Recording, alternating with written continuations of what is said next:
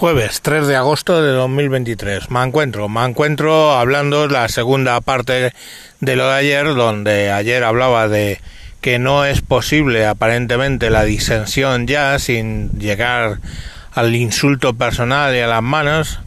Eh, y hoy os voy a contar exactamente por qué era esa disensión en este caso eh, por cierto, una fe de ratas, es el podcast de Alex Barredo, Mixio, no Barreiros, porque no hace camiones, lo que hace es podcast y es Barredo.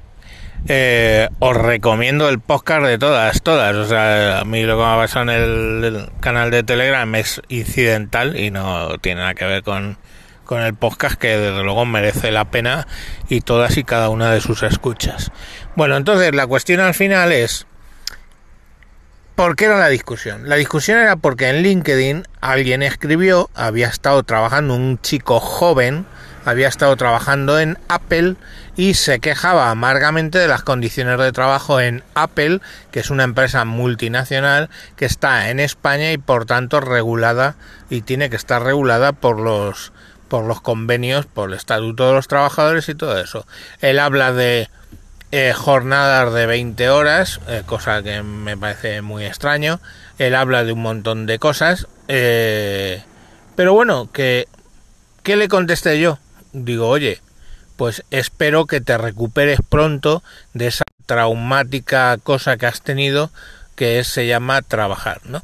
O sea, un poco sarcástico, correcto. ¿Por qué puedo ser sarcástico en, cuanto a las condiciones de trabajo?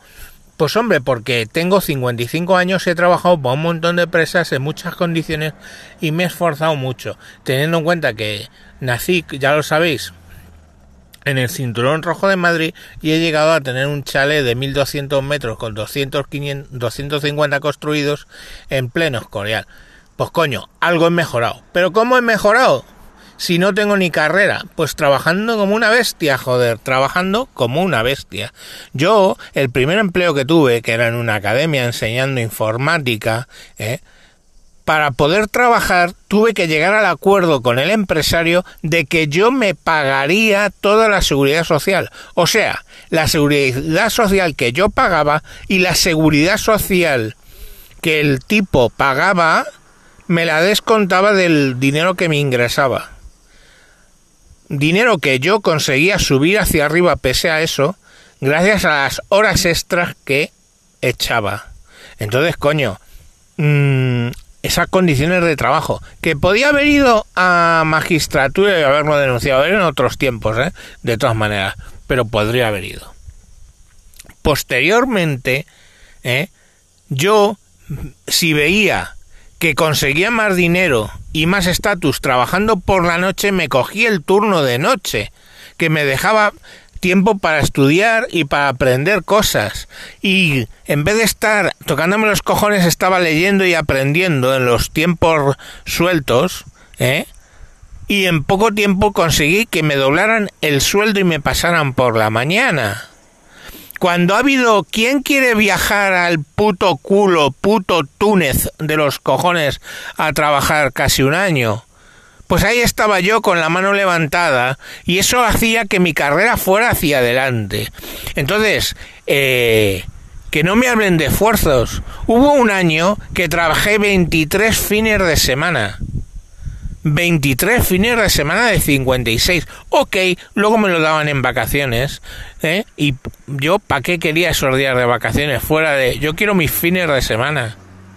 Me los daban, ¿eh? Día y medio por día trabajado, que es lo del estatuto de los trabajadores. Pero 23 fines de semana, sábado y domingo, curraos. Pues he currado muchísimo. He currado tanto que incidentalmente y sin cobrar más ha habido algún problema en un ordenador ¿eh? y he entrado a trabajar a las 8 de la mañana. ¿eh? He dormido en la caja del ordenador que estaba montando porque había fallado uno y traían otro para reformar. Yo he dormido dentro del embalaje del ordenador.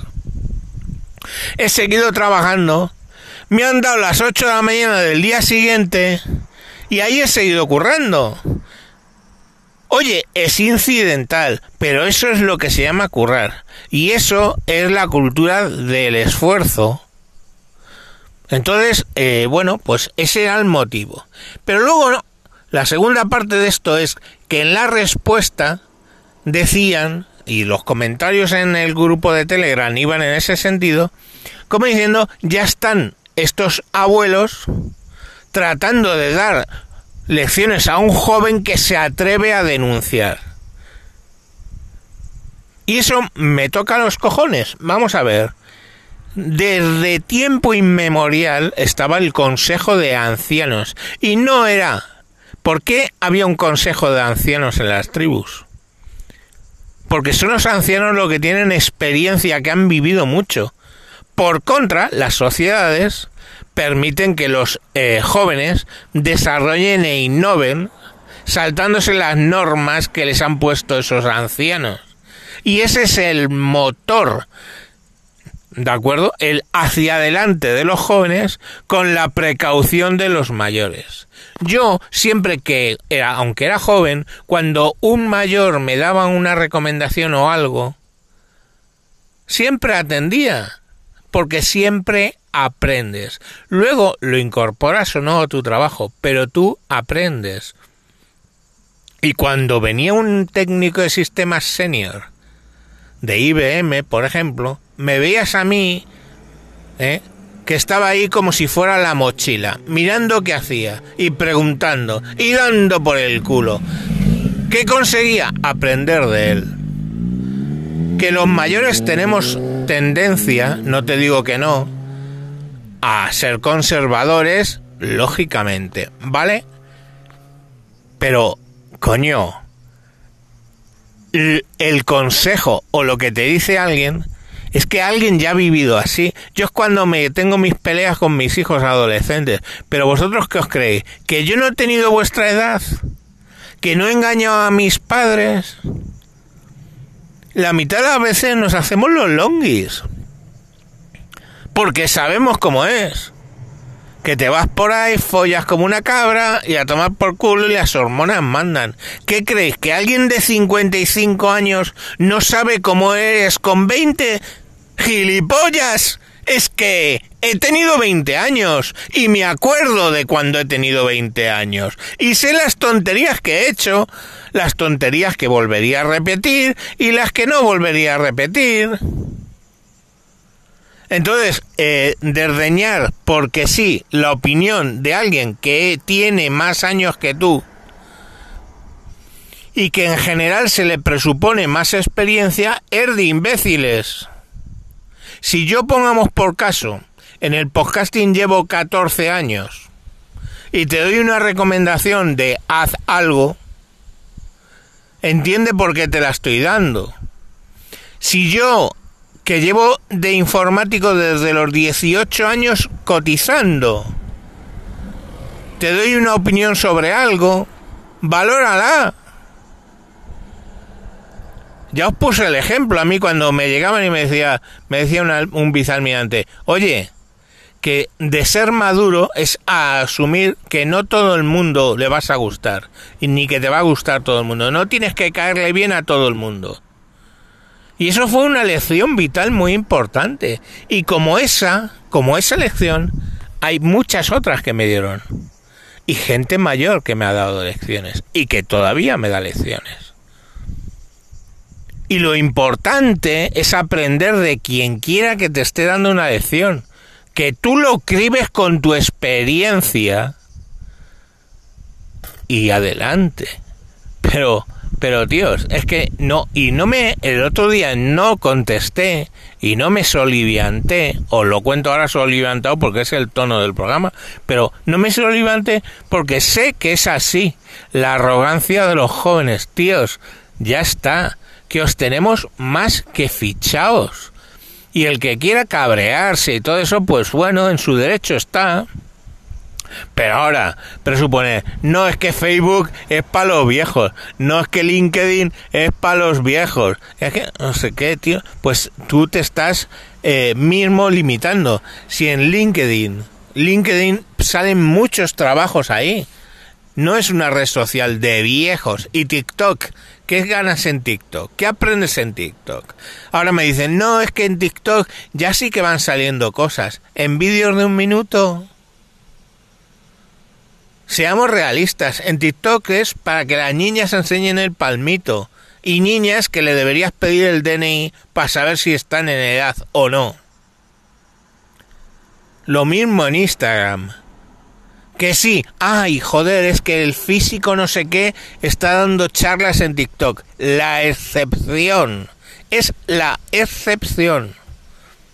Entonces no pierdas el tiempo en TikTok, no pierdas el tiempo en Instagram, pierde el tiempo en LinkedIn. Te va a dar, te va a reportar más, chaval. Es así. Ahora, ¿Que no queréis? Pues bueno, que no queréis los consejos de los mayores, pues si es en vuestro derecho y en vuestro en vuestra edad está el no querer los consejos de los mayores, pero que es una gilipollez y te darás cuenta cuando llegues a 50 años. Hostia, claro. Entonces, el otro día decía, "No, es que los viejos aquí, no." Y uno que tenía un poco más de coco dice, "Sí, pero eh, le conozco de algo." Dice, "Sí, tiene algunos vídeos sobre podcasting que da unos consejos muy buenos. O sea, de verdad, no, no te puedes cabrear. O sea, yo no me puedo cabrear. O sea, de hecho, puede parecer que estoy cabreado. No estoy cabreado, la forma de hablar. Pero es que son así. Es que no puedes pedirle a un peral que dé manzanas. Da peras. En fin, Pilarín, eso fue todo el tema de, de lo de ayer. Eh, sin más os dejo...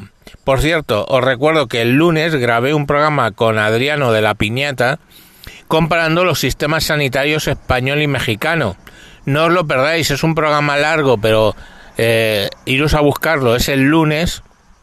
Muy buen programa, estuvo muy bien, muy bien. Venga, un saludo y hasta mañana. Adiós.